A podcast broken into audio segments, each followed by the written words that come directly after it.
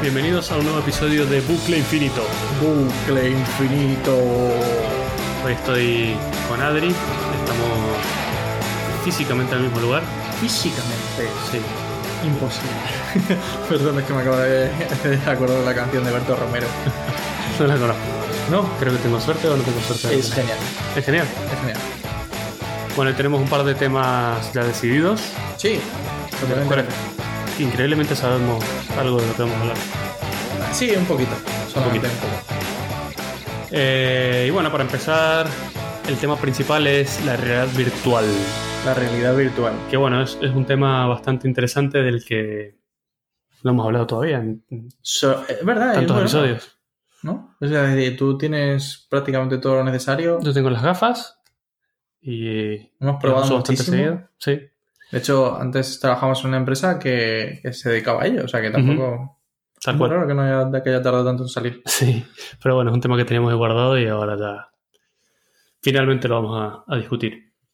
Y bueno, ¿por dónde empezamos? Que damos la definición de qué, son, qué, es, qué es la realidad virtual, qué Sí, tan de ¿Qué- está. qué- ¿De qué va esto? ¿De qué va? ¿Qué, qué podría ser? Eh, la realidad virtual es básicamente un entorno generado por un ordenador con unas gafas. Pero tendría que ser unas gafas. Es que está muy bien, ¿eh? Decir, es, eh, Son- sí yo- o sí son gafas, no hay escapatoria. Eso. ¿Por qué son gafas? Piénsalo. Claro, esa- sí, porque, porque todo o sea, está generado por ordenador. Entonces, claro, la única manera de, de poder verlo quizás sería a través de unas gafas, ¿no? Pero- Claro, pero lo más importante es que para darte la sensación real de tres dimensiones, cada ojo tiene que tener Su pantalla, sí. su pantalla con la cual está y funciona igual que nuestros ojos. Son, es la- de- desde el punto de vista del juego, son dos cámaras, una por cada ojo, separadas muy poquito. Entonces te da la sensación de profundidad real, genial. Uy, qué bueno, podrías empezar a, podríamos empezar a hacer juegos de realidad virtual de camaleones y joder a la gente en la cabeza. Bueno, Buena explicación. te va a marear un poco, pero ya vamos a hablar de eso más adelante también. No, no, muy buena, ¿eh? Es decir, está muy bien explicado de que... Sí, esa, es, es por eso que hacen falta que sea gafas y además que tenga dos pantallas por separado. Ah. Algunas gafas tienen una sola pantalla que está dividida un- mitad para un ojo, mitad para otro, pero indefectiblemente tiene que mostrar distintas imágenes un, un ojo que el otro. Entiendo. O sea, es decir, que el proceso sería parecido al que se realiza en una peli en 3D. Es decir, que te proyectan dos imágenes. eh, Tal cual. o sea, Y- y una un- para cada ojo. Con un ojo ves una y con el otro ves otra, y Ajá. eso es lo que te da la sensación de profundidad, exactamente es eso. Entiendo. ¿Qué pasa? Que para esto, si tú lo piensas, los juegos ya de por sí son requieren un ordenador potente. Pero en este caso necesitas un ordenador súper potente porque tienes que renderizar o mostrar el juego dos veces, una vez por cada ojo, desde un punto de vista distinto cada vez. Entiendo. Y, joder, es muy bueno. Es decir, y no se podría, bueno, entiendo que el proceso es idéntico, pero no se podría hacer un poco igual que en el 3D, es decir, eh, que en la misma pantalla o te den la salida del juego ya, digamos, las dos, Procesada. sí, las dos señales. Sí, en realidad hay un montón de trucos que hacen, por ejemplo, hay, hay otro tema y otra limitación importante, es que teóricamente nosotros no vemos más de 24 frames por segundo. Sí, sí, sí. Con frames por segundo me refiero a Imágenes. por imágenes por segundo. Todas las películas que vemos en la tele tienen 24 frames por segundo. Y, mm, ¿Y cuál es? O sea, bueno, a ver, o sea, eso te, te lo podría. bien, ¿vale? Bueno, pero eso te lo podría llegar a poner en duda, ¿eh? Vale, es que aquí viene el problema. Justamente han descubierto, mientras desarrollaban las Oculus, que para no marearte y para que tu cerebro no detecte cosas raras, tienes que tener como mínimo 90 frames por segundo. Mm, entiendo. Y eso es, un ordenador tiene que renderizar 90 veces en un segundo Las imágenes. por dos, además, Uf. una por cada ojo. Entonces por eso hace falta un ordenador tan potente. ¿Qué pasa? Que han logrado técnicas, de hecho hasta el día de hoy, los ordenadores más potentes pueden jugar a juegos a 60 frames por segundo. Sí, cierto. Y así todo con una sola vez porque es en un monitor. Entonces lo que han hecho estos es lograr una técnica que simula los 90, en realidad renderiza 60, Ah. y entre frame y frame dibuja lo que él espera que va a suceder. Es como que lo predice. Entiendo. Y con eso logran los 90. Es un sistema patentado por Oculus y todo el asunto. Y de esa forma no, tu cerebro no detecta cosas raras. Es como si estuvieras dentro de un lugar. Es que sorprendentemente, justamente por eso te iba a decir, digo, sorprendentemente lo de, mm, lo de los 24 frames eh, me lo desmontó bastante ahí Alberto porque él estábamos, bueno, él se compró una pantalla de 140 Hz, 144 Hz y me dijo, no, no, si se nota muchísimo, si, o sea, se nota la diferencia con un, con un monitor de, de 24, o de- bueno, de 50 Hz, que son los que suelen venir. Y yo le dije, bueno, vamos a ver, digo, he estado mirando, digo, y, y los pilotos, o sea, los, en general, los que tienen mejor ojo suelen ser los pilotos de caza, y dice que no pueden ver una imagen más allá de, de- o sea, no pueden distinguir nada por debajo de los 16 milisegundos, o sea, 60 frames por segundo. Que son capaces de, de no distinguir, ¿vale? Es decir, que si ellos ven algo volar, no lo van a ver. En- si pasa a 60, a uno partido por 60 al Ujú. segundo. Pero, eh, Bueno, es que eso, es- eso es justo lo que se creía. De Claro, hecho, justo. estaba. Esto está estudiado desde hace mucho tiempo, pero para, otras, para otros usos. Y en este caso, con esto se ha descubierto que no es tan así. claro, justo. Es como los armónicos del sonido. Tal vez no los oyes, pero, complementan a lo que sí es que ves o u oyes. Exacto. Entonces eh, fue cuando fuimos a casa de Víctor, de hecho, eh, que, se había comprado, que se había comprado el mismo monitor hacía un poco más de tiempo y lo probamos y dije, es cierto que no lo ves, pero ves como más nota suavidad en el movimiento. más- Exacto. Es como, bueno, entonces, claro, es muy sorprendente que hayamos pensado hasta ahora que 24 frames por segundo era muy válido. Pero bueno, luego también, eh, por eso tampoco entendía muy bien el Peter Jackson que sacó el- la parte del Señor de los Anillos en 48 frames por segundo. Ah, sí, eso no sabía. Eh, pues el Hobbit la, sacó, lo hizo- la grabó todo en 48 frames por segundo. Se gastó una pasta en alquilar las cámaras solamente para que grabasen en 48 frames por segundo. Pero y luego en el cine, los proyectores, Los soportan proyectores, eso. sí, eh, los, los, eh, digitales sí que lo permiten.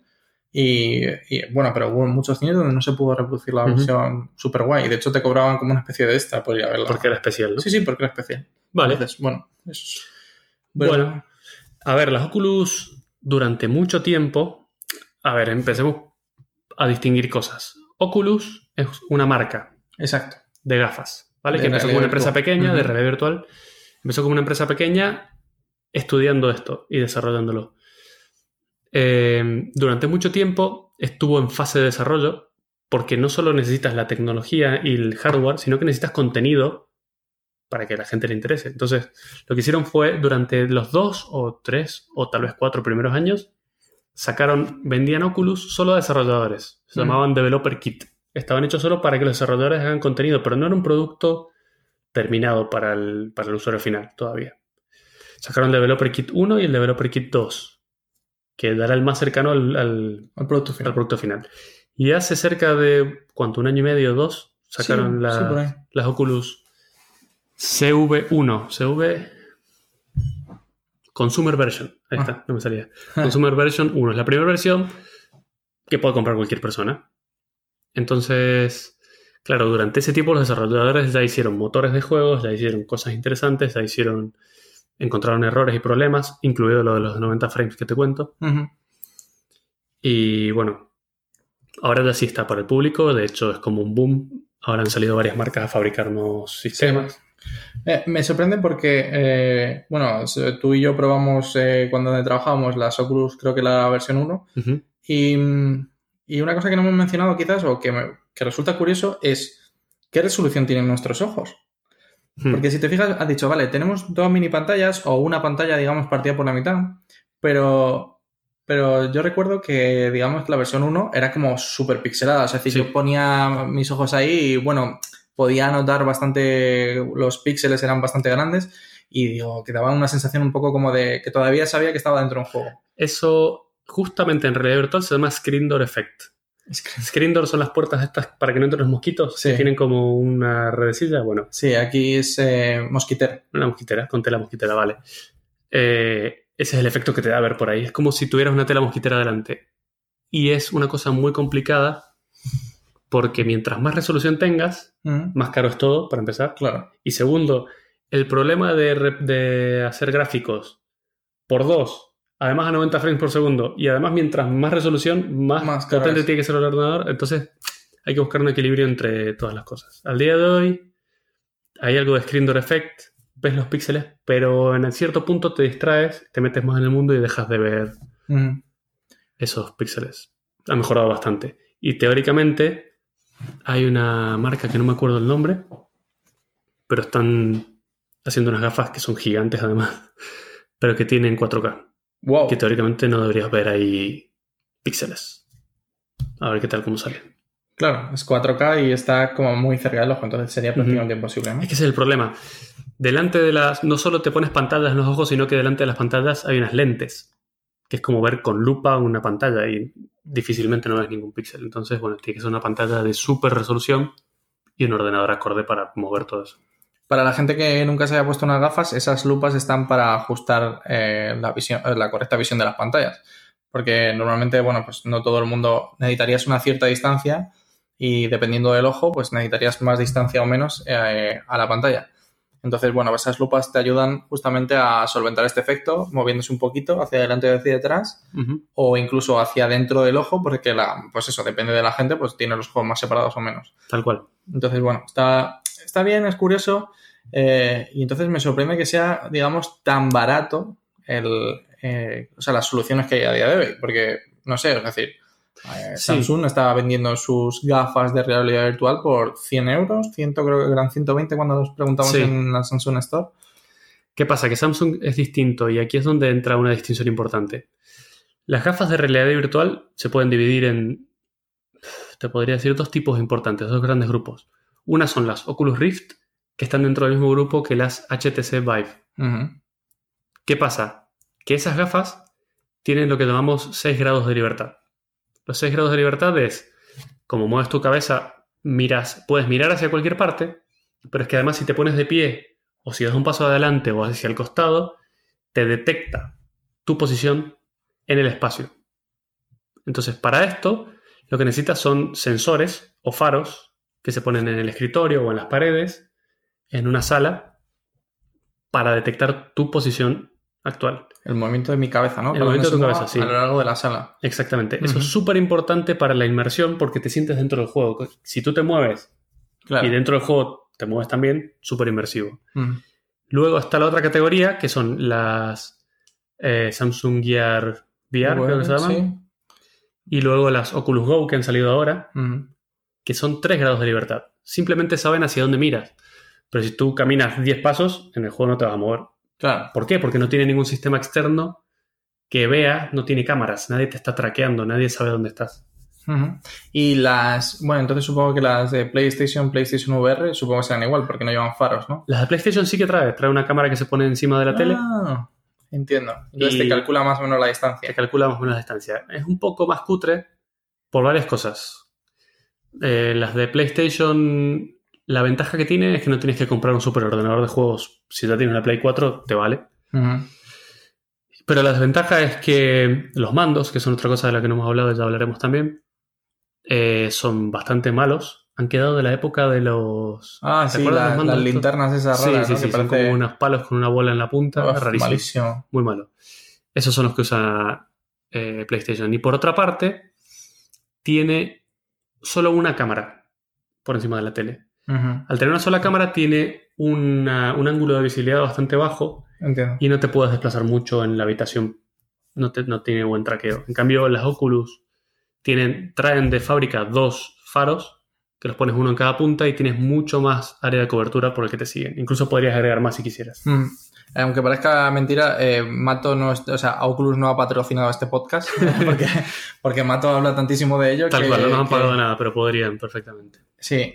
Eh, vale, me sorprende porque entonces, bueno, eh, si yo quisiera jugar a un juego más o menos de estos que no requieren mucho movimiento, ¿tú crees que sería suficiente eh, unas gafas, pues unas Oculus Go o una Samsung VR que básicamente pongo mi móvil y me pongo a jugar? O incluso las de las de Google, aquellas que hicieron, las Google Cardboard, Cardboard, que yo pongo mi móvil y al Una de final YouTube me, me, me provee esas dos pantallas. Mira, eh, si quieres probar más o menos lo que se siente, te sirve.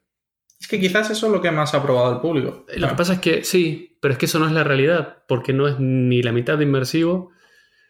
Al, al no tener los 6 grados de, de tracking, no te sientes dentro de un lugar, porque si te mueves y dentro del juego no te mueves, simplemente puedes mirar como si tuvieras una cámara en la cabeza, no es tan inmersivo. Por otra parte, eh, tanto el Oculus Go como el Samsung Gear VR no tienen mandos.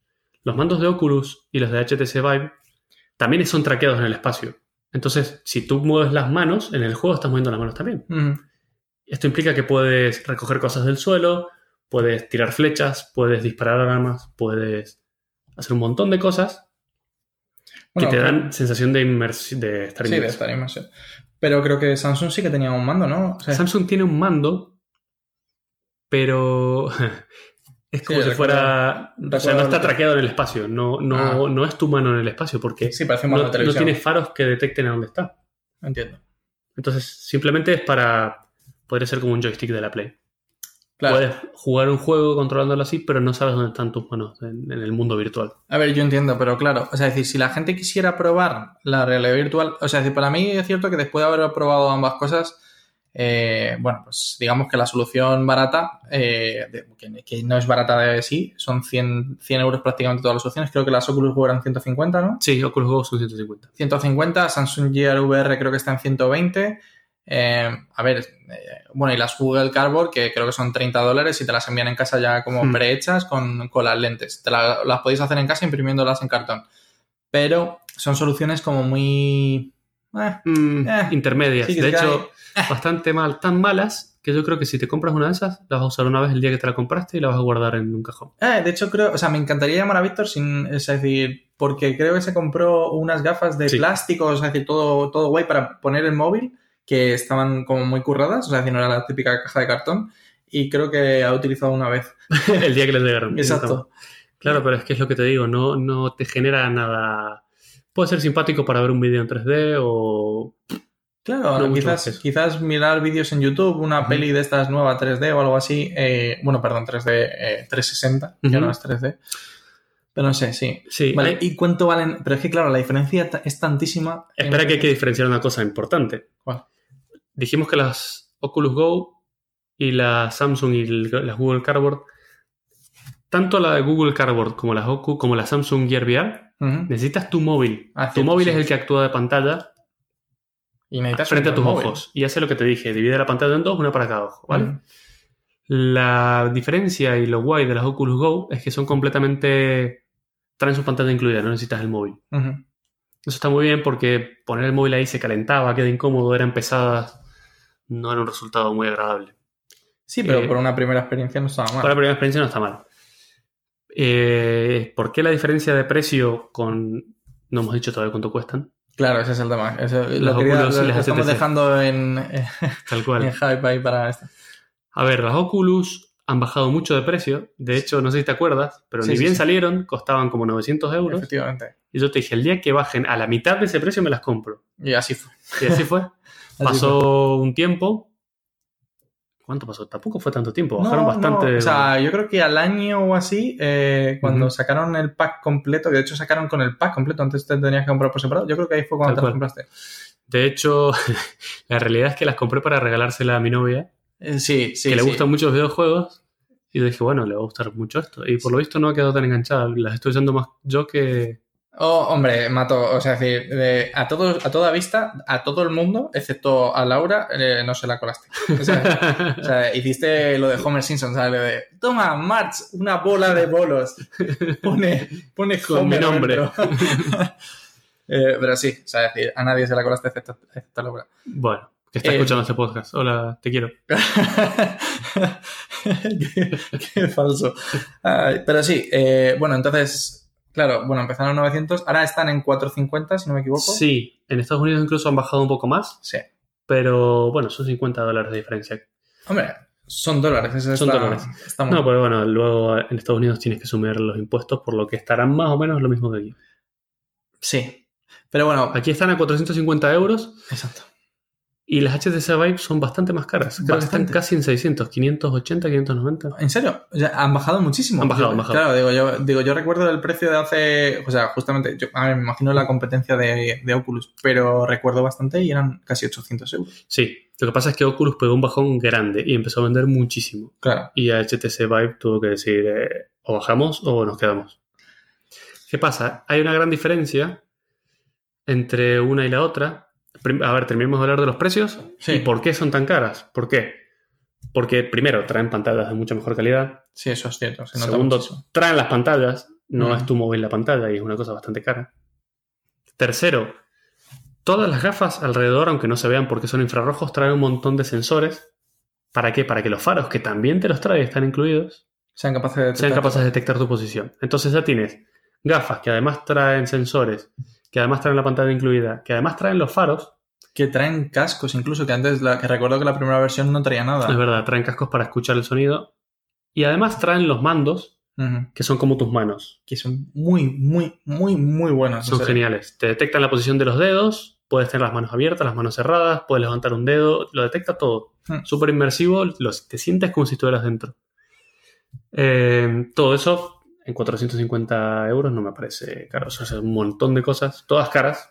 No, no, sí, de hecho es que no me parece nada caro. El mando de la PlayStation, que la única parte táctil, entre comillas, que tiene es El centro, ¿no? el centro, eh, creo que valen, si no me equivoco, 40 euros. Entonces, no me parece caro. Piensa que eh, los botones de los mandos de Oculus son táctiles, o sea, de- detectan cuando los mantienes tus dedos encima, entonces, para poder cerrar la mano, sin ni siquiera que tener que apretar botones. Entonces, no me parece caro. Si esos mandos ya están incluso, eso, traqueados, eh, son excelentes, te acostumbres al movimiento enseguida. Eh, la verdad que. Sí. Y bueno, eh, por curiosidad, las de las, las de las PlayStation 4 Ujú. creo que cuestan 290, 299 euros. Y Ah, no sí, viene, cierto, y no viene con mandos. Es efectivamente. el mando de la Play, o sea que no tienes manos. En el espacio, a menos que te compres un kit extra, que son los palos horribles esos con la cámara. Mm. Son. Y es bastante malo, de hecho. Eh, normalmente, de hecho, el pack que solo viene, viene para. Digamos, para juegos de sentarte y poder mirar alrededor. Hmm. Lo cual me parece bastante caro. Eh, A ver, te ahorras es lo que decíamos antes, el ordenador. Un ordenador de juegos no cuesta menos de 1000 euros. Ya. eso Pero bueno, yo ya lo tenía de antes, porque me gustaba jugar. Solo tuve que comprar las gafas. Sí, a ver, el único problema es que creo que a día de hoy, eh, pues eso, la venta de ordenadores de sobremesa está cayendo muchísimo, la gente no quiere un ordenador para jugar, se va a una consola y entonces, bueno, pues eh, Esto lo revivado un poco claro, probablemente. justo, que PlayStation VR haya abordado el problema. Pero Hmm. vamos, o sea, es decir, creo que baja, seguirán bajando de precio los ordenadores de sobremesa y que cada vez, eh, pues eso, sea más fácil acceder a, a la realidad virtual. Sí, eh, una cosa importante. Bueno, hasta que no lo pruebas, no puedes saber lo inmersivo que es. Efectivamente. Es, es terrible. es- yo cuando lo probé dije necesito tener esto en mi casa. Y a toda la gente que se lo he mostrado me ha dicho lo mismo. No se puede creer. Hay gente que jugando un juego, por ejemplo, de ping pong, se va a apoyar sobre la mesa virtual y se cae al suelo porque esa mesa no está. O, o Es que- juegos, que te dan miedo de como que te vas a caer a algún sitio, tu cerebro se cree que te vas a caer y te dan muchísimo miedo. Es súper inmersivo. Sí, de hecho, eso decían que era bastante malo porque tu, o sea, que tu cuerpo cuando se enfrenta a un golpe, a una caída, eh, tus músculos se contraen para que no, o sea, para que los órganos internos no se vean afectados tanto y, y, o sea, y haces muchísima fuerza y muchísima, eh, muchísima tensión. Claro. Entonces, que, que te pasa eso mismo estando de pie sin normal. que Claro, es un estrés muy grande cuerpo, e claro. innecesario, ¿no? Entonces era muy curioso. Sí, sí, sí. Pero- Es, es- realmente inmersivo y hay veces que en Oculus en particular, cuando tu entrada, tu menú de entrada es una casa genial, que es más bonita que mi casa, o sea que hasta me dan casi ganas de vivir ahí dentro. Eh, va, va- va a terminar pasando como en Ready Player One al final y el mundo va a ser virtual. Sí, yo también lo creo. Pero, pero bueno, o sea, decir, eh, ya que estamos. Ah, por diferenciar una de las cosas, que esto recuerdo como lo has contado tú, es. eh, ¿qué, qué- o sea, ¿qué diferencia hay entre HTC Vive y, y Oculus, no? O sea, es decir, Además del precio. además de precio, efectivamente. Eh, la verdad es que es hay algunas cosas que son cuestión de gustos, como los mandos. La mayoría de la gente dice que prefiere los mandos de las Oculus porque son más pequeños Sí. y más ergonómicos. Los otros, los de las HTC Vive, son unos palos parecidos a los de PlayStation casi. Sí. De hecho, están por sacar unos nuevos los de HTC HTC para responder a los de Oculus. Pero la diferencia más grande es que las HTC están hechas para lo que se llama room scale, que es si tienes que tener una habitación completa dedicada a eso. Ujú, ¿Por qué? Porque está hecho para juegos en los que tienes que caminar bastante, que te tienes que desplazar de un lado a otro. Y está teniendo muchos problemas en Europa, porque las casas son muy, muy pequeñas aquí. Y está teniendo más éxito eh, Oculus por eso.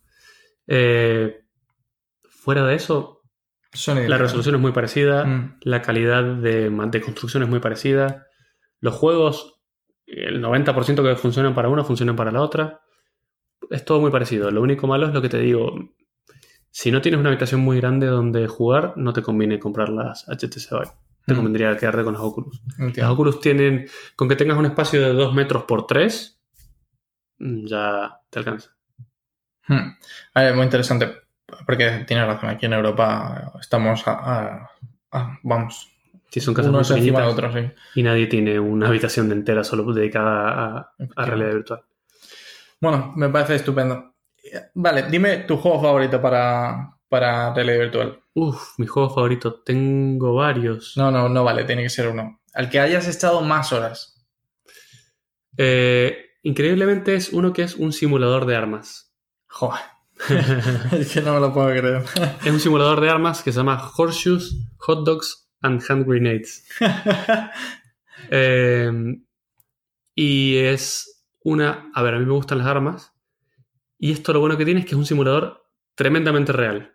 Tú tienes una colección casi infinita de armas.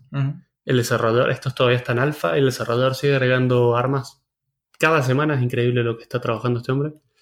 Y cada arma que agrega es- está su modelo perfectamente representado en 3D. Y cada botón, cada switch, cada cosa funciona a la perfección como si fuera real. Puedes quitar el cargador, puedes quitar cada una de las balas, coger una bala, tirarla al suelo, poner otro cargador, poner accesorios, miras, de todo. Es realmente increíble. Es como tener una super mega colección de armas sin que te ocupe espacio y sin gastarte mm, 10 millones de euros. Seguro. Sí, no está mal. Bueno, y que, o sea, es decir, tú que has probado muchos juegos, tendrás ya unos cuantos, o sea, el, el- el cabrón, o sea, bueno, para que sepáis, nosotros compartimos nuestras cuentas de Steam. Eh, pues claro, yo tengo muchísimos, de hecho, tengo la cuenta de 2009, tengo muchísimos juegos. Aquí eh, el amigo tiene como 10 en Steam, pero claro, luego se ha comprado como 20 o 30 de... de Todo de realidad virtual. Y claro, no... Sí, sí, incluso he dejado de jugar a juegos que no sean de realidad virtual. Ahora me paso todo el tiempo jugando ahí. Eh, no me mires así por encima, ¿eh? Aquí en plan... Mundano. sim- simple. Simple 2D. Eh, Eh, pero sí. sí. tipos de juego que tú crees que, porque has jugado bastante, tipos de juegos que crees que funcionan muy bien para... Los mejores juegos que, y que funcionan muy bien son shooters, es decir, disparar cosas. ¿Por qué? Porque tienes en la mano un control que casi es parecido a una pistola y, y puedes apuntar perfectamente. Mm, sí, eso es Son los que más funcionan. Eso, y por otra parte, los que me gustan mucho son eh, como los, los roomscape, escape Ah, rooms sí, que haces tú, rooms, que es una habitación en la que tienes que resolver problemas para salir o para solucionar algo. Mm, Bueno, hay, un, hay un, varios juegos muy buenos de ese estilo. Eh, hay uno que se llama I Expect You to Die, que es Ah, un agente secreto muy Qué bueno. buena, ese sí. He visto nada más vídeos, ¿eh? No lo he jugado, pero... Es- Está hiper bien ese juego. Entonces, por ejemplo, estás dentro de un submarino y empieza a entrar agua por todas partes y tienes que detener el agua eh, bueno, y escaparte de esa situación con cosas que tienes alrededor. Terminemos Está el podcast, que quiero jugar. Eh, bueno, y de cada vez hay más juegos, cada vez hay mejores juegos, cada vez hay juegos más creativos y hay algunas cosas muy buenas que es jugar con otra gente. Y es rarísimo porque yo he jugado muchas veces en sitios online en los que te encuentras con otro carácter, pero sigue siendo un juego y no, no te da sensación de nada. Esta cosa da, asusta porque te metes y ves a otra persona y como cuando hablas con otra persona, esa otra persona mueve su cabeza y mueve sus manos igual que en la vida real. Y ya te da una sensación de presencia de esa gente Sí, sí, una sensación muy buena de... que realmente sientes que estás hablando con alguien que está cerca tuyo y te está mirando y Mm. es, es muy loco. De hecho, hay un juego que se llama VR Chat, Sí. ¿cómo se llama? Eh, en el que puede, hay distintos escenarios, tú te puedes vestir y disfrazar de lo que quieras. Hay gente Ah, muy sí, loca, Sí, sí, muy loquísimo. hay cosas muy locas. Pero, por ejemplo, hay un escenario que era como una. como un bar gigante. No, era una casa enorme que en una parte tenía un bar. Entonces yo fui caminando, conociendo la casa, y en una parte cuando llegué al bar, llegó y había un escenario, todo virtual, con una chica sentada en una banqueta tocando la guitarra y mucha gente mirándola. Pero lo loco es que esta chica estaba en su casa tocando la guitarra de verdad, cantando, y estaba pasando también la realidad virtual. Todo el sonido de su guitarra, como las Oculus tienen un micrófono, Mm. O sea, básicamente estaba, era un concierto en la vida real. Y mucha gente cantando y aplaudiéndola ahí debajo en un escenario. Sí, no, no, Genial, sí, está- realmente genial. eh, En eso es, eso es impecable, o sea, decir, porque me acuerdo del juego ese que me dejaste como una especie de baloncesto en el espacio y Sí. tal. Y recuerdo que la gente, pues yo era muy malo y la gente me insultaba y lo escuchaba perfectamente. Sí, y no, te no, golpean y todo. Claro, es decir, eh, era, o sea, aparte, una de las cosas quizás más buenas eh, y por lo que merece muchísimo el precio es que el sonido es, está muy Envolvente, conseguido, sí. claro, es muy envolvente. O sea, es Se decir, incluso para- neural o... Sí, neural creo que se llama. y estaba, estaba genial. O sea, es decir, que si alguien te habla desde detrás, tú eres capaz de, de reconocerlo muy bien. Y, o sea, la verdad que me gustó muchísimo. Otra cosa genial para multiplayer es que tienes, por ejemplo, un cine. Ah, Entonces puedes poner una película y quedar con todos tus amigos a ver la película en un cine virtual. Y lo tienes todo para ti, te sientas uno al lado del otro, se puede comentar la película. No sé, realmente es una cosa que tienes que verla para, para entender lo increíble que es. Y evidentemente es el futuro, claramente. Sí, sí. Ver, yo puedo entender que es el futuro, pero ¿tú crees que todo esto, que todo el mundo tendrá uno en su casa? Es que me parece como una Es especie... una pregunta difícil. Claro, es, es- sí, sí, por eh, lucubrar a ver qué... Yo creo que sí. Podrías ir a la escuela. Eso es cierto. Podrías ir a la escuela por ahí. De hecho, tranquilamente. De hecho, por eso se le, se le atribuye tantísimo a... ¿cómo, cómo se llama el escritor de Ready Player One? Que no me sale ahora el nombre. Eh, Ernest Klein. Ernest Klein. Eh, se le atribuye muchísimo porque dice que vio, que vio en el momento en que escribió el libro muy bien el futuro. No solo eso, sino que cuando escribió el libro no existían los Oculus todavía. Claro, o sea, es decir, es- Y lo, lo describió perfecto. claro, Te o sea, metes en un mundo que es más bonito que el tuyo, y- en el que puedes ser quien quieras ser sin Sí. que nadie te juzgue. Y puedes teletransportarte de una punta del mundo al otro gratis instantáneamente. Eso es lo bueno. Y, por ejemplo, él describía muy bien en el libro que ah, el bullying se acabó eh, gracias a que, bueno, pues... eh, Te bloqueo, no te escucho te más. bloqueo, no te veo y ya está. No hay daño físico. Efectivamente. claro. O sea, es decir, veo a mi profesor. Eh, Claro. Entonces puedo estar en una escuela gracias a eso. ¿Por qué te digo que ah, en un futuro muy cercano no va a tener una cada uno en su casa? Por limitaciones tanto de espacio como de dinero. Son 1.000, 1.200 euros de un ordenador más los casi 500 de, las- de las Oculus. A ver, que no todo el mundo puede salir a comprarse mañana un, un kit de realidad virtual. Pero, o sea, a ver, cuidado, ¿eh? Que Eso solo va a bajar con el tiempo. Claro, sí. pero es que no te creas que, o sea, ahora mismo el ordenador que necesitas para, para hacer funcionar las Oculus no es tan caro ahora mismo. Piensa No. que una gráfica que cuando estamos hablando tú te compraste el ordenador valía 1000 euros, o sea, es de, valía, la gráfica que necesitabas valía alrededor de cerca de 300 euros. Ahora mismo la 1060, Ujú. que es la de GTX eh, de Nvidia, eh, vale, no llega a 200 euros. Por Sí, eso digo que, quizás en un futuro de un par de años, tres, eh, veamos un ordenador de 500 euros que es capaz de funcionar con las Oculus. Entonces, bueno, sí es cierto y yo creo que las Oculus eh, sacarán una versión todavía mejor, eh, que de hecho creo que están trabajando en algo parecido. Y... Sí, hay una... Se llama Proyecto Santa Cruz. hmm, Y son unos Oculus que no necesitan los faros para encontrar tu ubicación, sino que las propias Oculus tienen cámaras mirando hacia afuera Ajá. y eso es lo que usan para ubicarte en el espacio. Eso estaría muy bien porque podrías ponerte en cualquier parte, básicamente. Eso es lo que te- eso, esa pregunta la tenía antes, pero no quería interrumpirte y se me ha pasado. eh, ¿Y no crees que el giroscopio del móvil podría ser utilizado para mover tu cabeza o sea, y de pasar de simplemente mirar como si fuese tres, o sea, tres ejes, mirar desde un punto fijo a, eh, A ver. seis ejes? En el móvil tenemos dos sensores distintos. Uno es el giroscopio, que como su nombre lo dice, solo detecta giros, Giros. en un eje.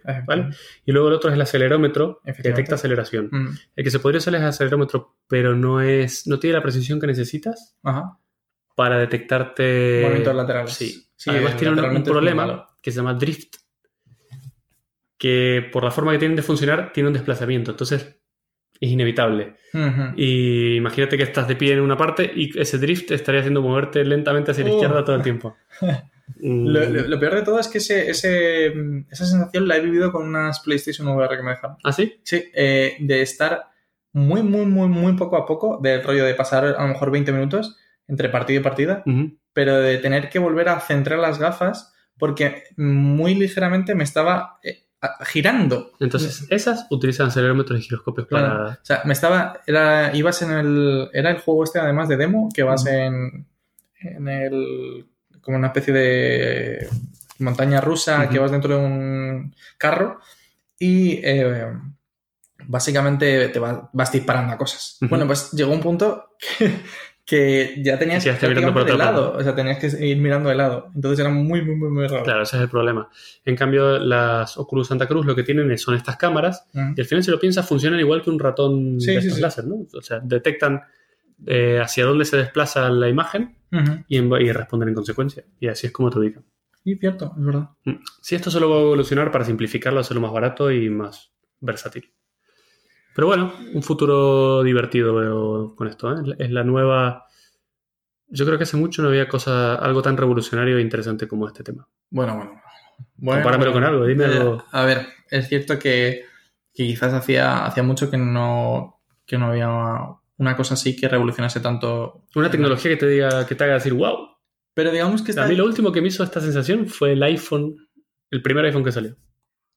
De decir, la tecnología va avanzando lentamente todo el tiempo, Sí, pero, pero que salga digamos- y digas, wow, qué loco, qué bueno, lo quiero.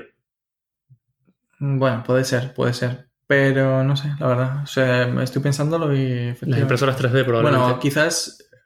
Sí, las impresoras 3D fue otro wow, pero no. O sea, como que había cosas parecidas. Ya sí, no, no llega a un público Claro. tan masivo además tampoco. Eh, pero ya existía algo así, ¿no? Y entonces, bueno, pues no fue para tanto. Pero quizás el, el- para mí el wow bueno, fue Tesla con recogiendo cohetes, ¿eh? O sea, eso no Sí. lo esperaban jamás. Sí, pero eso no es algo que vas a poder hacer tú. Claro, ya, ya, eso entiendo, entiendo, pero que en plan de tecnológico, o sea, Hmm. fue eso. O sea, wow, ese, ese ha sido yo creo que mi último wow, en plan, oh, eh, perdona, esto existe. O sea, es capaz Sí, de recoger un cohete. Estamos en el futuro. Eh, es cierto. Pero, bueno, y para que la gente lo sepa, quizás el, el único punto malo y de lo que se queja, o sea, es decir, todo el mundo es eh, del feedback que tienes, ¿vale? Porque yo, por ejemplo, las he probado y cuando estás cogiendo algo, o, o sea, uno de los puntos eh, flacos, que lo que decía Matías de estoy en un escape room, cojo algo, eh, lo subo, lo llevo conmigo, quizás lo único que no puedes hacer es, eh, o sea, lo que no tienes es fuerza o peso en ese tipo de, de Para que objetos. te dé. Esa sensación total de Claro, feedback. claro. A ver. Y antes de entrar en este tema, quería de- mencionar algo que se me ha pasado, que es la locomoción. Ah, sí, eso es muy hardcore. Hay un problema grave que ya es una limitación humana, no es una limitación tecnológica, y ese es el problema. Aquí estamos mal, mal hechos. no, es que estamos bien hechos, ese es el problema. Eh, ¿Qué pasa? Que dentro de un mundo virtual, tú no puedes desplazarte como en un videojuego, caminando lentamente hacia adelante. ¿Por qué? Porque cuando tú tienes las gafas puestas, tu cerebro detecta que estás caminando hacia un sitio, pero tus piernas no se están moviendo. Y en ese, en ese momento tu cerebro hace y se rompe. Te da, te da un pantallazo azul como Rajoy. Sí, tal cual, tal cual. Y el problema es que te hace, te marea, te marea muchísimo. Desplazarte linealmente hacia un- de un punto A a un punto B marea muchísimo. Eh, hay gente que sufre mucho menos esto que otra gente. Eh, pero claro, es, esto se llama locomoción y es una de las cosas que más se está investigando ahora mismo para la realidad virtual. ¿Cómo lo solucionan? Mm, De muchas maneras. Por ejemplo, la mayoría de juegos, para ir de un punto A a un punto B, lo que Mm. haces es apuntar con el mando y cuando le das a teletransportarte, te teletransportas literalmente. Se te apaga la pantalla y se te enciende y apareces en ese sitio. Ajá. Entonces tu cerebro lo logra procesar. Es teletransportación instantánea. Ahora, si quieres ir caminando de ese punto A a ese punto B, te mareas seguro. Lo mismo pasa con los juegos de coches. Tú te subes a un coche y estás conduciendo, pero tú no sientes aceleración de ningún tipo. Giras en una curva, no tienes fuerza centrífuga que te tire hacia un costado. Te marea un montón. Hay poca gente, es la minoría de las personas, que lo pueden soportar perfectamente sin marearse a las cuales las envidio muchísimo, porque los juegos de coche son uno de los mejores que hay. Claro, es Eh, lo que te digo. O sea, yo, por ejemplo, eh, fui a un a una especie de tienda que tienen de- justamente montado con, con lo de los coches y para dar la sensación tenían eh, motores en la silla que te permitían, o sea, cuando frenaban, pues eh, hacía que la silla se inclinase un poquito hacia Claro, era adelante. un ese tipo- simulador claro, de era, era- estaba muy, muy currado. De hecho, tenían los mandos eh, oficiales ahí de Fórmula 1 y tal, y estaba súper currado. Pero claro, no todo el mundo puede tener eso en casa. No, claro, además de caro ocupa muchísimo espacio y Mm. todo. Y solo para coches, pero eso no soluciona el, tra- sí. transportarse. Hay una solución que están desarrollando ahora, está bastante bien, incluso es la misma que sale en la película de Ready Player One, que es una cinta de caminar multidireccional. Pues está, está en desarrollo, pero pero claro, lo que haces es ponerte las gafas, te subes a esta cinta que tiene una forma... Como, un polígono. Sí, es decir, normalmente, o sea, yo la que he visto es redonda, o que, de, redonda. que de hecho tienes a tu cintura, te, se te engancha una especie de arneses. Ah, bueno, esa que has visto es distinta. Ah, claro, esta la que te digo es, eh, yo creo que lleva más tiempo. Y es eso, tienes una serie de arneses en la cintura que de hecho lo que te permiten también es saber cuándo te agachas. Y así no te- y te- de hecho te permite también no caerte. Vale, esta, Y- esta lo que han hecho es sin nada, ubicándote en el espacio con cámaras. Cuando tú te, te mueves del centro de la cinta, Pero detecta que estás caminando. Entonces empieza a pasar por debajo de tus pies el camino y puedes caminar. Y puedes cambiar de dirección, puedes agacharte. Qué bueno. Pero no, no tendrá que ser muy grande esa. No es tan grande. No. De hecho, es la misma que sale en la película. La que sale en la película Ready Player Sí. One es la de estos tíos. Y no es tan grande, no, realmente no es muy grande. Eso te permitiría caminar libremente sin que tu cerebro se rompa por un mundo virtual. Incluso correr. Puedes correr y funciona igual. Para los que no hayan probado esto, eh, seguro que conocen lo que sucede cuando, o lo que se conoce como el mareo del barco este, es eh, justamente el efecto contrario. En el barco, cuando tú estás dentro de un barco, eh, la gente se suele marear porque su oído detecta que se está moviendo continuamente hacia arriba y hacia abajo, pero su vista le dice que está, pues, está en un camarote y no Está nota quieto, claro. esa- está quieto. Eh, Tiene una pues, diferencia de, de claro. sensaciones. Y se bloquea y lo que dice Mato, su, su cerebro da un pantallazo azul y toma por saco. Y entonces, bueno, pues acaba, de hecho, es esa sensación de sudor frío y tal. Sí. Y justamente en este, eh, lo que dice Matías es justamente el contrario. Es decir, tu oído te dice que estás quieto, pero tu vista te está continuamente diciendo que te estás moviendo y colapso otra Lo vez. mismo. Exactamente. De hecho, vi una conferencia de desarrolladores en la que solo discutieron metodologías de locomoción Claro, para juegos de realidad virtual. Porque, evidentemente, si tú haces un juego que marea a la gente, nadie lo va a jugar. efectivamente. Y hay cosas como, por ejemplo, imagínate el, el Gran Theft Auto. Claro. Te vas a meter en un coche. Estás al costado de un coche, lo estás viendo, lo estás casi tocando. ¿Te quieres meter dentro? Para meterte dentro, ¿qué haces tú? Abres Abre la puerta, te agachas. te agachas y te desplazas hacia la derecha y te metes. Uf, Si tú bueno, haces eso a una persona que está de pie sin moverse, le rompes el cerebro directamente. Sí, me lo creo. Entonces, ¿cómo lo solucionan? Le das a- para meterte al coche, pum, apareces dentro del coche sentado mirando hacia adelante. Ya, pero ese, quizás ese, o sea, a mí... Rompe mí- la evidentemente. Claro, exacto. Eh, Para mí es el, el punto, por eso creo que juegos que lo han conseguido muy bien, que han interiorizado como que, por ejemplo, el juego que te mueves porque estás en el espacio, es decir, tu cuerpo se tiene que estar quieto y te empujas con las manos, creo que lo ha conseguido muy bien por eso mismo. Porque aunque, aunque incluso da sensación a veces de que me tiro hacia un lado, Claro. eh, creo que, bueno, como estás flotando, está muy bien conseguido. Pero otros juegos como, eh, no recuerdo, me pusiste uno de, como de tiros así como de matar arañas tecnológicas y cosas así. Que se te vas moviendo tú y te saca un pelín cada vez que haces un paso. Sí, Entonces, bueno. cuando te teletransportas te quita de la, de la inversión, sí, eso es verdad. Pero bueno, es lo que el compromiso al que han llegado y es lo que se puede hacer de momento. Pero bueno, esto solo va a ir para adelante. Sí, es cierto, pero cómo ¿cómo se hace. solucionarías, por ejemplo, el, el tema de coger algo? Porque, por ejemplo, yo en los mandos, o sea, me encantan. O sea, me parece mm, como muy natural el gesto de coger algo, porque tú aprietas la mano y al final, pues, es- haces lo mismo en el mando y funciona. Pero, bueno, no tienes peso o no notas eh, el arma que pesa algo, que tiene ese retroceso o tal. Es decir. ¿cómo vas a solucionar eso? Eso- A ver, hay dos formas. Bueno, hay algunas cosas. Hay mucha gente que está trabajando en esto ya. Hay una empresa en California en particular que es la que más avanzado lo tiene en cuanto a realidad. Y te pones unos guantes y dentro de esos guantes hay un montón de mini bolsas de aire. A ver, esto es carísimo y complicadísimo. Ya. ¿Por qué? Porque necesitas un super generador de aire que al costado del ordenador. Pero bueno, lo que han logrado es que con esas bolsas de aire te dan sensaciones. Por ejemplo, pones la palma hacia arriba en una demo que han hecho y te camina una araña por la mano. Oh, qué bueno. Y según lo que he visto en YouTube, la gente dice que realmente sientes la araña caminando porque al tener mini bolsas de aire por toda la palma y por los dedos, se van inflando por donde iría pasando la araña. Y dicen que realmente te lo crees. O también hacer una demo como que llueve y te caen las manos y hacen que las bolsas de aire se inflen muy rápidamente y se desinflen y con eso te dan la sensación. Y otra cosa que tienen es que con el aire también limitan tu movimiento. Ajá. Entonces entiendo. puedes coger cosas Claro, te y no deja que tus dedos se sigan cerrando en la mano. Incluso han logrado hacer que puedas detectar si lo que estás cogiendo es una esfera o un cuadrado Oh, y que lo puedas saber. Por lo eso está muy bien. Y finalmente, dado que es aire, pueden hacerlo frío y caliente. Entonces puedes poner la mano en el fuego Oh, y el aire que te meten es caliente y sientes el calor. qué O la pones en hielo y sientes frío. Entonces eso está genial. Qué buena solución, tío. Sí, está en un estado muy... Alfa, ¿no? Sí, muy, muy, muy bajo ahora. Incluso la maquinaria que necesitas para hacerlo es súper complicada. No sé si es una cosa que podrías tener en tu casa. Mm, cierto. Pero bueno, es el principio.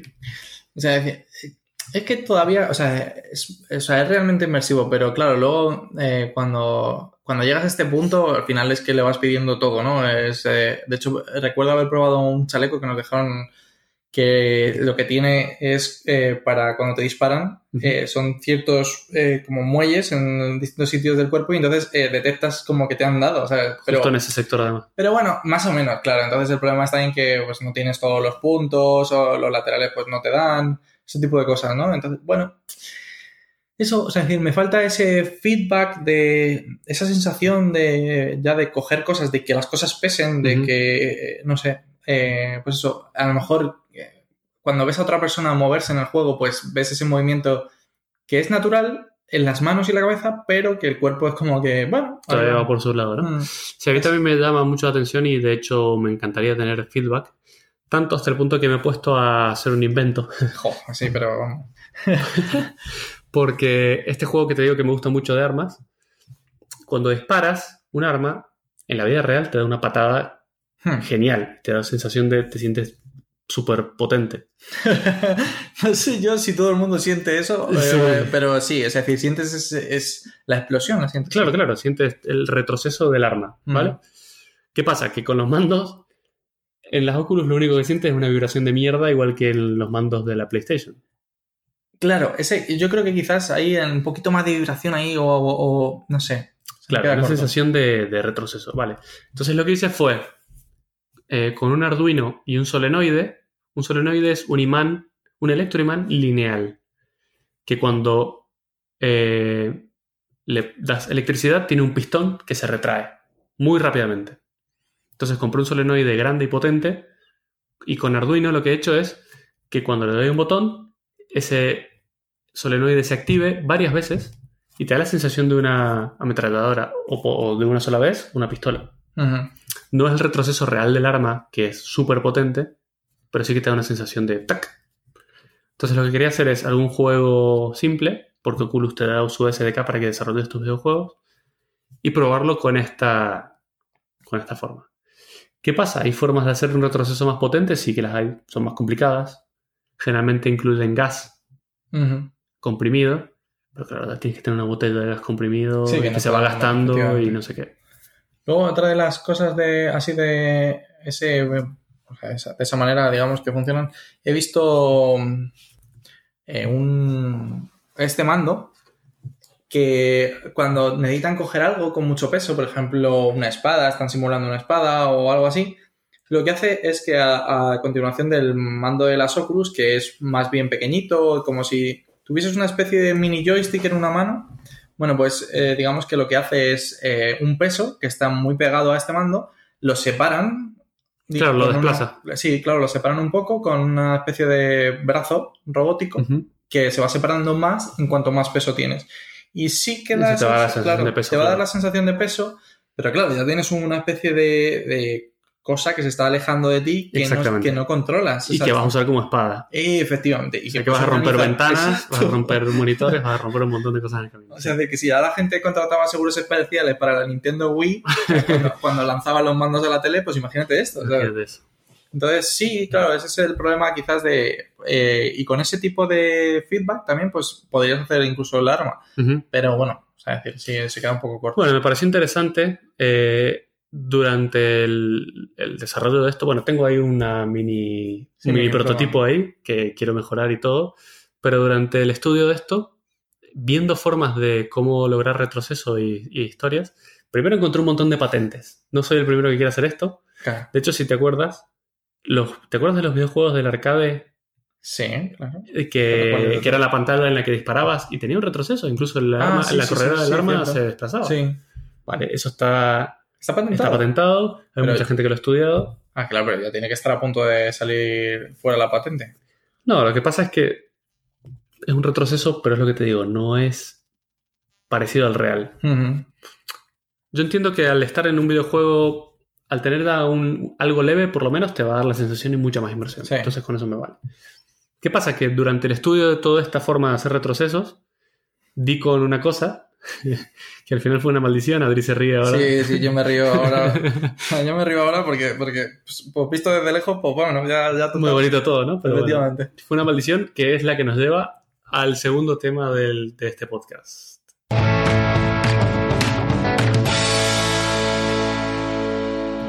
A ver, Adri, si nos dices cuál es el segundo tema de este podcast. Pues, pues, o sea, tu, tu locura, básicamente es tu locura. Y, pero bueno, es decir, más, más... Específicamente. Sí, más específicamente eh, el Airsoft. Airsoft. Muy bien. Ya, ya ves tú, ¿eh? Airsoft. es que, es que me parecía gracioso. Airsoft es un sistema. Bueno, es. es Es ¿qué un juego, es un juego, es un juego, es un juego. Está muy bien. Ni más ni menos. Sí, sí, un sí. juego que, con el que, que no, que es un juego de la realidad real. Sí, sí, o sea, no es realidad virtual, no tiene nada que ver con ordenadores, esto es realidad real. Claro, o sea, es que Mato no tiene suficiente con gastarse dinero en la realidad virtual que, si, que quiere gastar dinero en todo, todo, la realidad real también. Todas dimensiones, Vale. vamos. Entonces, esto se juega. Es básicamente una simulación militar, Mm, Sí, se podría decir, o de fuerzas especiales, en la que tienes réplicas de armas, que son réplicas exactas, generalmente hasta hechas de los mismos materiales y estás dispuesto a pagar lo suficiente. Efectivamente. de los mismos materiales con el mismo peso y las mismas funcionalidades, incluso funcionan igual. Tanto de, de rifles eh, automáticos, semiautomáticos, pistolas, Mm, que pesan lo mismo que una real, Que pesan exactamente igual. están hechas de metal, de hecho son idénticas tanto en forma como en funcionalidades reales, Que incluso suenan muy, muy, muy, muy parecido. suenan muy bien. Y bueno, ¿cómo llegué desde la realidad virtual a esto? Sí, porque yo no lo entiendo. O sea, yo no sé por qué llegaste y me arrastraste. Pues porque las pistolas de Airsoft sí que tienen retroceso. Y es un retroceso súper potente porque estas funcionan con gas. Y el mismo gas que dispara la bolita de, de plástico, que es lo que disparan las armas de Airsoft, es la misma que es el retroceso del arma. Y el arma, al ser de metal, tiene una masa. La corredera del arma se desplaza hacia atrás fuerte y sí que te da una sensación de disparo Sí, sí, sí, sí. muy parecida a una real. sí, sí. De hecho, eh, vamos. O sea, es decir, yo no he disparado nunca uno de verdad, pero tiene que, tiene que ser Es muy, muy, muy, parecido. He visto disparar un arma de verdad, pero Ujú. no. Vale, yo sí he disparado de verdad y he disparado los de Airsoft y te digo que es muy parecido. A ver, la de verdad patea muchísimo más fuerte, Obvio. pero la sensación en la mano es muy parecida y esa es la que yo quería lograr en la realidad virtual. Claro, y entonces, pues por eso acabamos. Entonces le dije a Adri, vamos este fin de semana a un campo de Airsoft, alquilamos las cosas y vamos a jugar una partida. Y después de un mes, un mes y algo, no solo es que no solo es que eh, hayamos participado más de una vez, sino que encima nos hemos comprado pues todo. Pues, Ya tenemos todas las mierdas, ya tenemos las réplicas, ya tenemos Claro. los cascos, ya tenemos las miras, ya, sí, sí, sí, sí. silenciadores, tenemos... O sea, decir que si nos tuviesen que contratar los SEALs, si están escuchando, también. Vamos, o sea, aquí vamos. Sin ir más lejos, antes de grabar hoy, hace una hora hemos estado en una tienda de Airsoft en la que hemos comprado cosas que no debemos comprar, pero hemos comprado.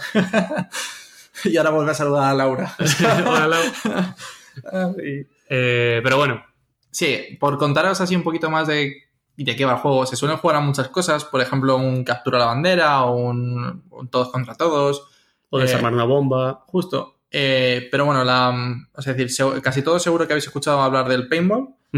Eh, bueno, pues es muy parecido al paintball, pero con armas, o sea, réplicas, porque a la gente no le gusta llamarles armas, porque son un juguete al final. Sí, sí, no, no son armas de verdad. Y bueno, pues eh, son muy parecidos el juego, pero sin normalmente sin morir eternamente. Es decir, que pues renaces continuamente, puedes añadir Sí. al juego. La diferencia más importante frente al paintball es que estos son bolitas de Sí. plástico únicamente. Sí, De hecho, es plástico biodegradable porque cuando queda tirado en el suelo, con el agua luego se deshacen. Creo que en seis meses ya desaparecen directamente. Eh, en cambio, las de paintball son bolas más grandes de pintura que te manchan cuando te pegan. Efectivamente. Con la parte mala de que, primero, las armas no son réplicas de un arma real, son solo Sí. tienen una forma muy característica de, esa- de ese tipo de arma. Y por otro lado, son, es, pa- es para un juego más cercano, no disparan a mucha distancia Efectivamente. y no, se suele, no suele ser tan táctico, sino es algo a matar a todo el mundo, que me maten y, y ya. Sí, además, eh, quizás los juegos están más preparados para ponerte detrás de algo y que no te aticen demasiado cerca y ya está. Claro, en cambio el Airsoft es, es un juego mucho más táctico en el que tienes que pensar una estrategia para lograr el objetivo. Sin ir más lejos, muchos militares, policías, fuerzas especiales juegan a Airsoft porque es muy real. Es tan real hasta el punto que lo quieras llevar. Efectivamente, sí. De hecho, bueno, te puedes dejar, pues, pues eso, desde 100, 200 euros al principio a gastarte lo que quieras, es decir, lo que quieras, porque son réplicas muy, muy parecidas. Cuanto más te gastes, de hecho, más precisión obtienes a larga distancia. Para que os hagáis una idea, normalmente el paintball rondará la distancia en torno a los 10 metros. Sí, eh, tal vez un poquito más, hasta 30, tal vez le puedes pegar a alguien. Sí, pero, pero 30 ya es sin como- precisión, sí, claro, como sin- te tiro la bola. precisión. como- sí, Claro, lo que yo me refiero es a 10 metros, digamos, con, con alta una precisión. precisión ¿no? aceptable, sí. Eh, y bueno, en Airsoft estamos hablando de que el arma así de primerizos es 30 metros. Como eh, mínimo. Exacto. 50 tranquilamente Eh, también. claro. O sea, 50 metros estamos hablando de, de dar un objetivo. Pero Ujú. 30 de manera seguro, efectiva, bien Ujú. fácil. Sí. Entonces, Eh, claro, se juega en sitios muchísimo más grandes. Tal cual. Se juega en sitios más grandes. La parte buena es que haces ejercicio sin darte cuenta, lo cual nos viene bastante bien. Eh, Eh, la gente se está imaginando ahora A unos personas, gordos. Sí, sí, sí, dos gordacos ahí. y que suena por detrás. no está muy lejos. Pero bueno, sí, sé decir, la verdad que nos. eh, yo llegué a casa exhausto, pero con la sensación de decir, yo quiero jugar a Qué esto. divertido es esto, ¿no? De ahí en adelante no hemos dejado de ir ni un domingo. Bueno, yo estuve de viaje y no fui porque no estaba, pero si hubiera estado habría ido. De hecho, este domingo ya estamos apuntados a la partida que viene. Eh, sí. Hay muchos tipos de partida. Hay reglas especiales, evidentemente. Eh, armas largas se pueden usar a más de 5 metros. Ujú, es cierto. A menos de 5 metros, no. Mm, o sea, no, claro, o sea, a menos de 10 metros a no de deberías, 10 metros no deberías dar con un, con un con un arma larga, con un rifle. Tienes que darle con una pistola. Efectivamente. Y si estás a menos de 5 metros, de, de esto depende del campo, esas reglas pueden variar. Tienes que darle el muerto de voz, que se llama. Sí, que tienes no- que decirle muerto sin dispararle porque le va a doler un montón si le tiras a esa distancia. Sí, de hecho, eso, a menos de 10 metros normalmente suele ser la pistola porque no duele tantísimo. Ujú. La Tantísimo. pistola tiene una potencia más baja. Hmm.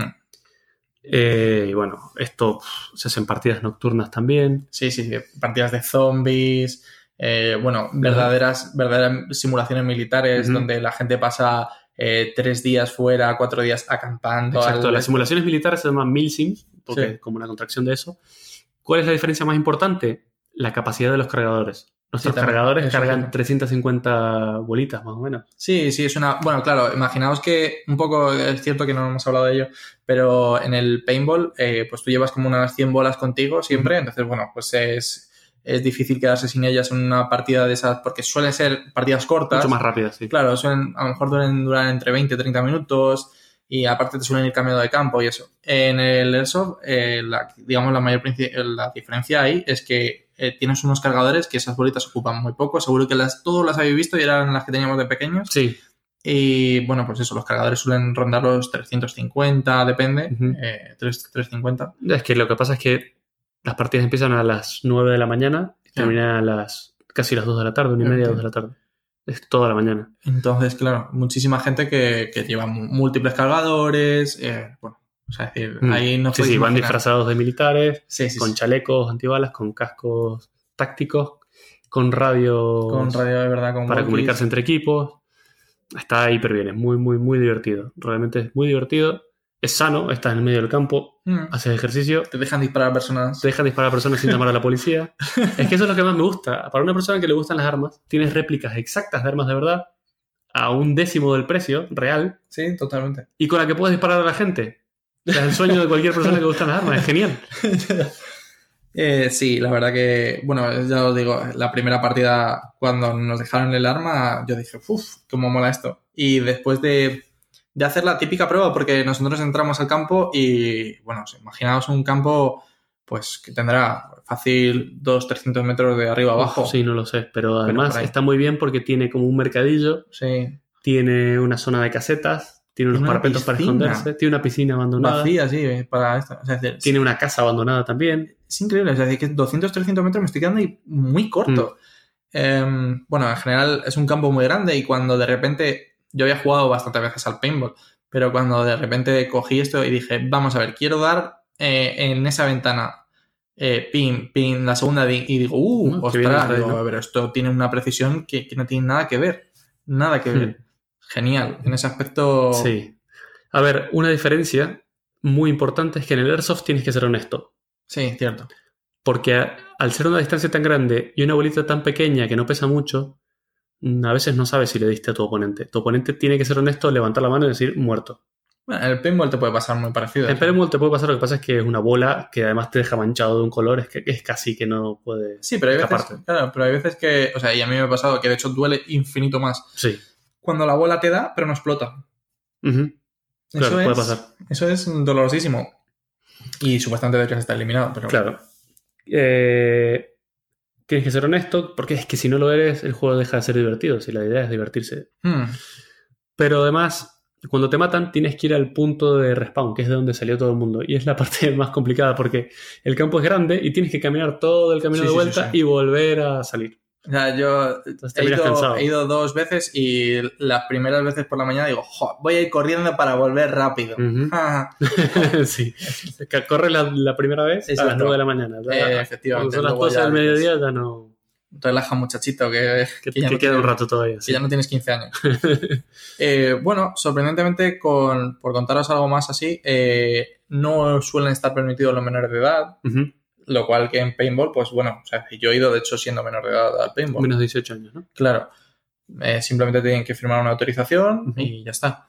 De manera Eh, obliga- obligatoria tienes que llevar gafas para los ojos porque Ah, cierto. para no perder un ojo, ¿no? Eh, Sí. Hay, hay algunas reglas que están bastante bien, de hecho, en el campo, como que no puedes disparar, ni siquiera en blanco, en vacío, sin cargador, no puedes disparar dentro del área de vida que llaman, sí. que es fuera del campo. Tienen ahí una cafetería, tienen un sitio donde te puedes preparar y cargar las armas y toda la, la historia. No puedes ni siquiera tener el cargador puesto en esa zona. Y, y todo, la verdad que eh, por lo que he leído por internet y eso, o sea, todo el mundo cumple eso a rajatabla en todos los sitios. Se. Porque es bastante, claro, es decir, un arma al final, eh, bueno, pues estas armas de cerca eh, hacen daño. Tienen mucha fuerza, O sea, sí. tienen fuerza. No os digo que, que vayáis a empezar a sangrar como si hubiese Pues sí. esto, pero, a ver, yo creo que no, yo creo que es más bien el que te puede hacer un maratón bastante grande de cerca.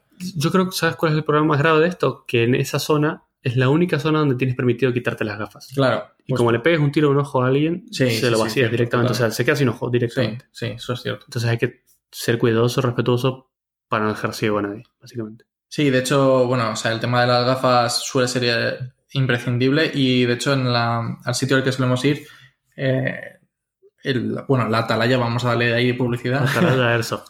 eh, pues eh, llevan, o sea, como regla te dan que siempre lleves una máscara que te permita taparte la boca y eso, porque normalmente es la zona más débil que tenemos en el cuerpo y, y, Sí, bueno, sí. o sea, es decir, Ahí sí que sangras. Claro. de hecho, he escuchado historias de gente que ha perdido un diente claro, porque le han dado justo en un diente y lo pierdes. Eh, lo de, de hecho, yo el otro día vi el. No sé, por meterme miedo, porque soy un poco idiota. el de c- los cinco vídeos más, o, sea, más- o las cinco heridas más dolorosas del Airsoft, y una era que se le había incrustado en la barbilla una bolita. Le habían dado muy de cerca, y claro, y cuando salió como una, si fuese un grano, de hecho, Claro. no le dolía ni nada, pero era como. "Ah". Qué dolor. Y entonces, bueno, pero, o sea, decir, por eso normalmente en la cara, en general, pues suelen, suele llevar la gente máscaras. Eh, en la cabeza, da igual que te den, o sea, ya os digo que no, no duele. O sea, Sí. a mí me han dado en la frente y no me he ido tan tranquilo a casa. Sí, depende de la distancia también, Claro, pero bueno. sí. A ver, no me han dado a 10 metros, me han dado 20, 30 metros fácil. y, y eso. y Sí, con una gorra te valdría tranquilamente. Totalmente. Ujú. Lo del casco. A ver, el Airsoft es muchísimo postureo, muchísimo. Es que Es decir, eh, totalmente. vas disfrazado de militar, ¿por qué? Porque te gusta y ya está. Vas con un chaleco antibalas porque te gusta y ya. Porque no te va a parar absolutamente Claro, nada. vas con un casco táctico de los Navy SEALs porque te gusta. Efectivamente. Pero bueno, es lo bueno que tiene. Hay gente que se lo toma en serio y es divertido. Y, y es muy divertido. De hecho, em, o sea, la verdad que cuando mejor me lo he pasado ha sido yendo con esta gente que llevará yendo 10, 20 años fácil y es que son muy buenos. eh, y eso que van prácticamente andando, que ya están mayores. Sí, sí, sí, y, gente mayor, gente y- mayor. y te, y te enseñan a, vamos, te enseñan a... te Pero saben el- de táctica, saben por dónde ir, saben lo que hacer. Es muy divertido. Sí, la verdad que ya os digo, eh, esto fue hace un mes y pico y ha sido una de wow, esto, ¿ves? Ese ha sido mi siguiente wow. Ahí está. Ahí está. Pero no a nivel de esto. Pero no es porque fuera nuevo, porque lo has descubierto. Claro, lo he descubierto, Esto- Esto lleva efectivamente. muchísimos años. Mm, Sí, sí, sí. Bueno, es decir, estamos hablando de que la tienda que, que hemos visitado, Cronos, para. para Cronos Airsoft también, que nos han tratado muy bien, nos Sí. han explicado de todo, nos han regalado cosas. Sí. Cronos, eh, Cronos Airsoft en la calle Arturo Soria, para el que quiera. Y, joder, y la verdad que, o sea, es decir, en un mes eh, hemos pasado como de 0 a 100 porque es, es esa cosa de hiperinmersivo, todavía más incluso que la realidad virtual.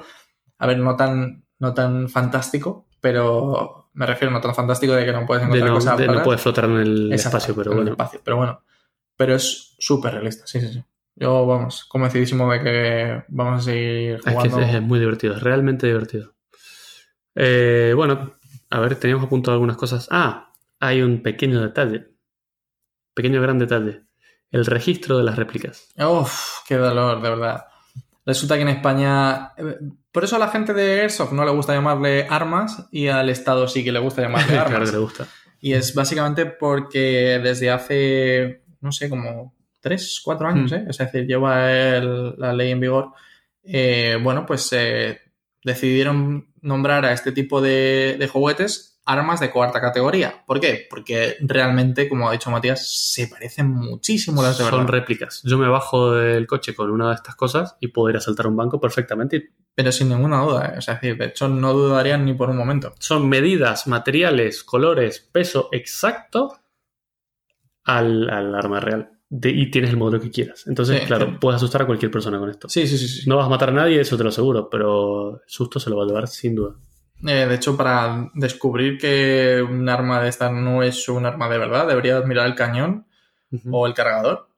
Para, porque Para si no, no hay ninguna diferencia.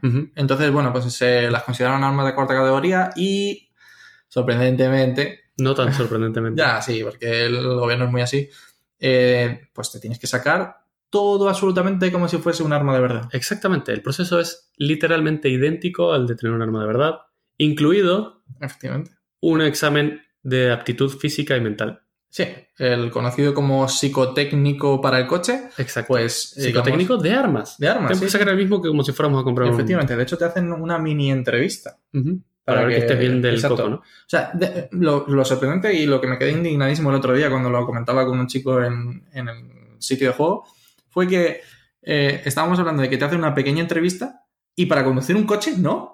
O sea, estamos locos. Claro, claro. O sea, pero ¿por qué no comprobamos que el tío que conduce un coche está loco también?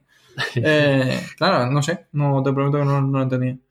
Bueno, no solo eso, sino que el proceso es complicado, es burocrático. No Además puedes de tener eso- antecedentes penales. Certificado de antecedentes penales tiene que presentar. No, no, claro, pero certificado es porque no quieren que tengas antecedentes. Exactamente. Luego tienes que pagar una tasa del registro por cada arma que sacas. Efectivamente. Hay que llevarlo a la policía. Hay que hacer marcar el arma por un Por armero armero. autorizado. Efectivamente. Todo esto va, va sumando dinero. ¿Qué pasa? Que con esto le dan trabajo a los que hacen el certificado de aptitud física, le dan trabajo a los armeros para que marquen las armas, le dan trabajo al Estado para generar certificados de antecedentes Penales. penales, más la tasa que te cobran, y a nosotros nos da por el culo. Es lo que es cómo funciona. Cierto, es así. ¿Por qué? Porque no tiene ningún sentido que tengas que registrar esto. No solo eso, sino que a los cinco años se vence y tienes que hacer todo el proceso Todo de nuevo. Otra vez. Es genial, ¿eh? O sea, todo sí. esto por cada una de las armas que tengas. Sí, sí, sí. Y luego, eh, bueno, creo que para las pistolas que es disparo único es de por vida. ¿Es de por vida? Sí, Ah, pero para las pistolas. Sí, sí, sí. Pero bueno, sí. Eh, es realmente absurdo y es claramente para recaudar más dinero. Sí. Mm, bueno, y por ir cerrando, eh, yo os diría que, que visitaseis eh, al canal de Matías, pero no ha subido ningún vídeo. No, ah, no subiste, subiste uno, sí, pero, sí, tengo uno subido en YouTube. pero quizás eh, que no se ve Sí, muy no, bien. no, no, da muy- no es una buena impresión. No, no tengo la calidad de edición que tiene otra gente. No, yo creo, yo creo que la cámara tampoco está Hmm. captando tan bien y tal. Entonces, bueno, yo os quería recomendar eh, eso, un canal, bueno, dos canales Dos que tenemos aquí apuntados, que es el de Novritz, N-O-V-R-I-T-C-H, que es un francotirador que, es decir, si le veis, es un crack. Vamos, o sea, le han invitado a partidas en Estados Unidos, eh, bueno, tiene muchísimos seguidores y los vídeos, lo bueno para mí es que se ve muy bien lo que hace la bola en el aire, cómo él se coloca. cómo Claro, tiene la pone. cámara eh, montada sobre la mira telescópica. Entonces lo que ve él se ve en la cámara y genial, porque se ve con el aumento y todo. Sí, Sin hablar de que el tipo es, es un genio en lo que hace. No solo eso, sino que los campos donde juega suele ir a uno en, en Bélgica, que es un castillo abandonado y está genial. Esa zona es genial. así, igual que nosotros, vamos. Igual que nosotros. Y hay otro que es muy del estilo, también es un francotirador, también es europeo, también juega, de hecho, más o menos de la misma zona, se llama Silo. Vamos a dejar ambos canales en las notas del, del podcast, pero os recomendamos que veáis eso. Si no te dan ganas de jugar después de eso, no creo que nada te dé ganas de jugar. Sí, cierto. O sea, es decir, pero muy chulo. O sea, de, hecho, eh, lo que me gusta está en que esos vídeos se ven muy bien. Comparado que he visto, o sea, últimamente me he visto muchos vídeos, eh, comparado con cualquier otro, es que en este caso con el, con el visor del, del sniper, del francotirador, se ve súper bien cómo, cómo impacta la uno. Sí, sí, sí, se ve el momento del impacto y todo. Eh, y una cosa también muy importante, también por ir cerrando, es que me sorprendió gratamente el precio de todo esto. Ah, cierto, sí, no hemos mencionado, pero bueno, hemos dicho que más o menos 100, 100, 200 la Sí. primera réplica. Una réplica, las nuestras costaron 140, creo, Sí. cada una. Eh, luego, uf, un cargador cuesta 15 euros. 5.000 bolitas cuestan 17, euros. Sí, 16, 17 euros. Que te duran dos partidas, tres tranquilamente. O, O más. O más, yo creo Sí, que son incluso más. 5.000 es el Más de número. 5.000. Eh, la ropa, ¿te quieres disfrazar de policía? Te cuesta 20, 30 euros un pantalón. Lo mismo un chaleco. Y el casco cuesta otros 35 euros. Sí, Es todo muy barato. sí, en realidad al final, bueno, es todo muy barato. Porque- ah, va sumando, todo exacto, va sumando. Y la verdad que es cierto que lo que decía María es que cuanto, eh, bueno, me lo dijeron allí incluso, que se lleva mucho el estilo steampunk, Steampunk. que es básicamente parecer más bueno de lo que eres. Exacto. Entonces, bueno, pues a la gente le gusta aparentar, le gusta llevar un chaleco que, pues, que guay, mucho. no sé qué. Lo que pasa es que yo vengo de otra afición que es la, son las motos de, de enduro. Y eso sí que es caro, ¿eh? Sí, sí, sí. Creo que un casco de enduro cuesta lo mismo que todo lo que hemos comprado nosotros y más. Muy bien, pues, eh, pues espero que Entonces me cambie. alegra que este hobby sea bastante más barato. Sí, eso te iba a decir. digo, No puedo, no puedo aguantar más hobbies. Tu banco se está resintiendo ahora, porque El este banco- juego ha dejado el enduro. No, no, no, no he dejado. Es, es que ese es el problema. Los voy acumulando. No, voy Ah, a- bien. no los voy cambiando. No, entonces están frotando las manos. Exactamente. Pero bueno, os animamos a que vayáis a una partida. En la atalaya, tanto como en cualquier otro campo de Airsoft, si no tienes nada, que es como fuimos nosotros, Efectivamente, nada, cero. por 32, sí, 32 es lo 32. que cuesta, nos dieron gafas, máscara y la réplica con dos cargadores. Con lo que tienes un día entero para jugar con 32 euros. Sí. Os animamos a que vayáis. Y bueno, cualquier duda nos contactáis por los canales que son Eh, uf, has pillado Eh. eh, arroba bucleinf en Twitter muy bien. y bueno, Facebook es que ni lo menciono porque yo no me meto. Sí, soy yo tampoco- el- sí, bueno, a mí me aparecen las notificaciones. ¿En Si serio? usas Facebook, deja de usarlo, pero si no lo vas a dejar de usar, nos contactas por ahí. Me parece bien. Barra bucleinf. facebook.com barra exactamente. Esos son los canales. Y bueno, creo que ya con esto llevamos un buen tiempo. Veníamos discutiendo que estamos haciendo un poco largos los podcasts. Sí, No hemos hecho nada para solucionarlo. Exacto, hoy es. eh, Pero es lo que se da naturalmente, así que me parece un, un tiempo, un buen tiempo. me parece bien. Bueno, hasta la próxima. Adiós.